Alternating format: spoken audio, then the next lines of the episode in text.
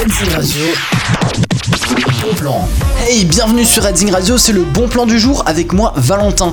Aujourd'hui, on se rend dans les sous-sols, les catacombes de Paris version Nice. Vous vous en doutez, on va parler de la crypte de Nice.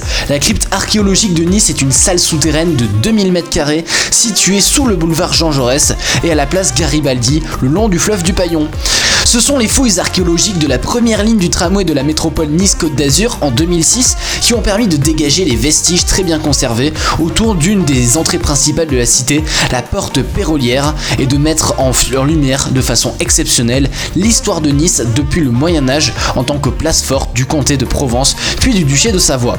Élément central dans la défense du comté de Nice, ces fortifications disparaîtront sur l'ordre de Louis XIV en 1706 pour près de trois siècles d'oubli.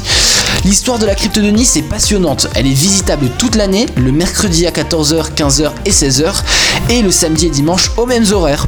Le tarif est de 6 euros pour les adultes et 2,50 euros pour les étudiants. Réservation obligatoire et durée de la visite environ 55 minutes.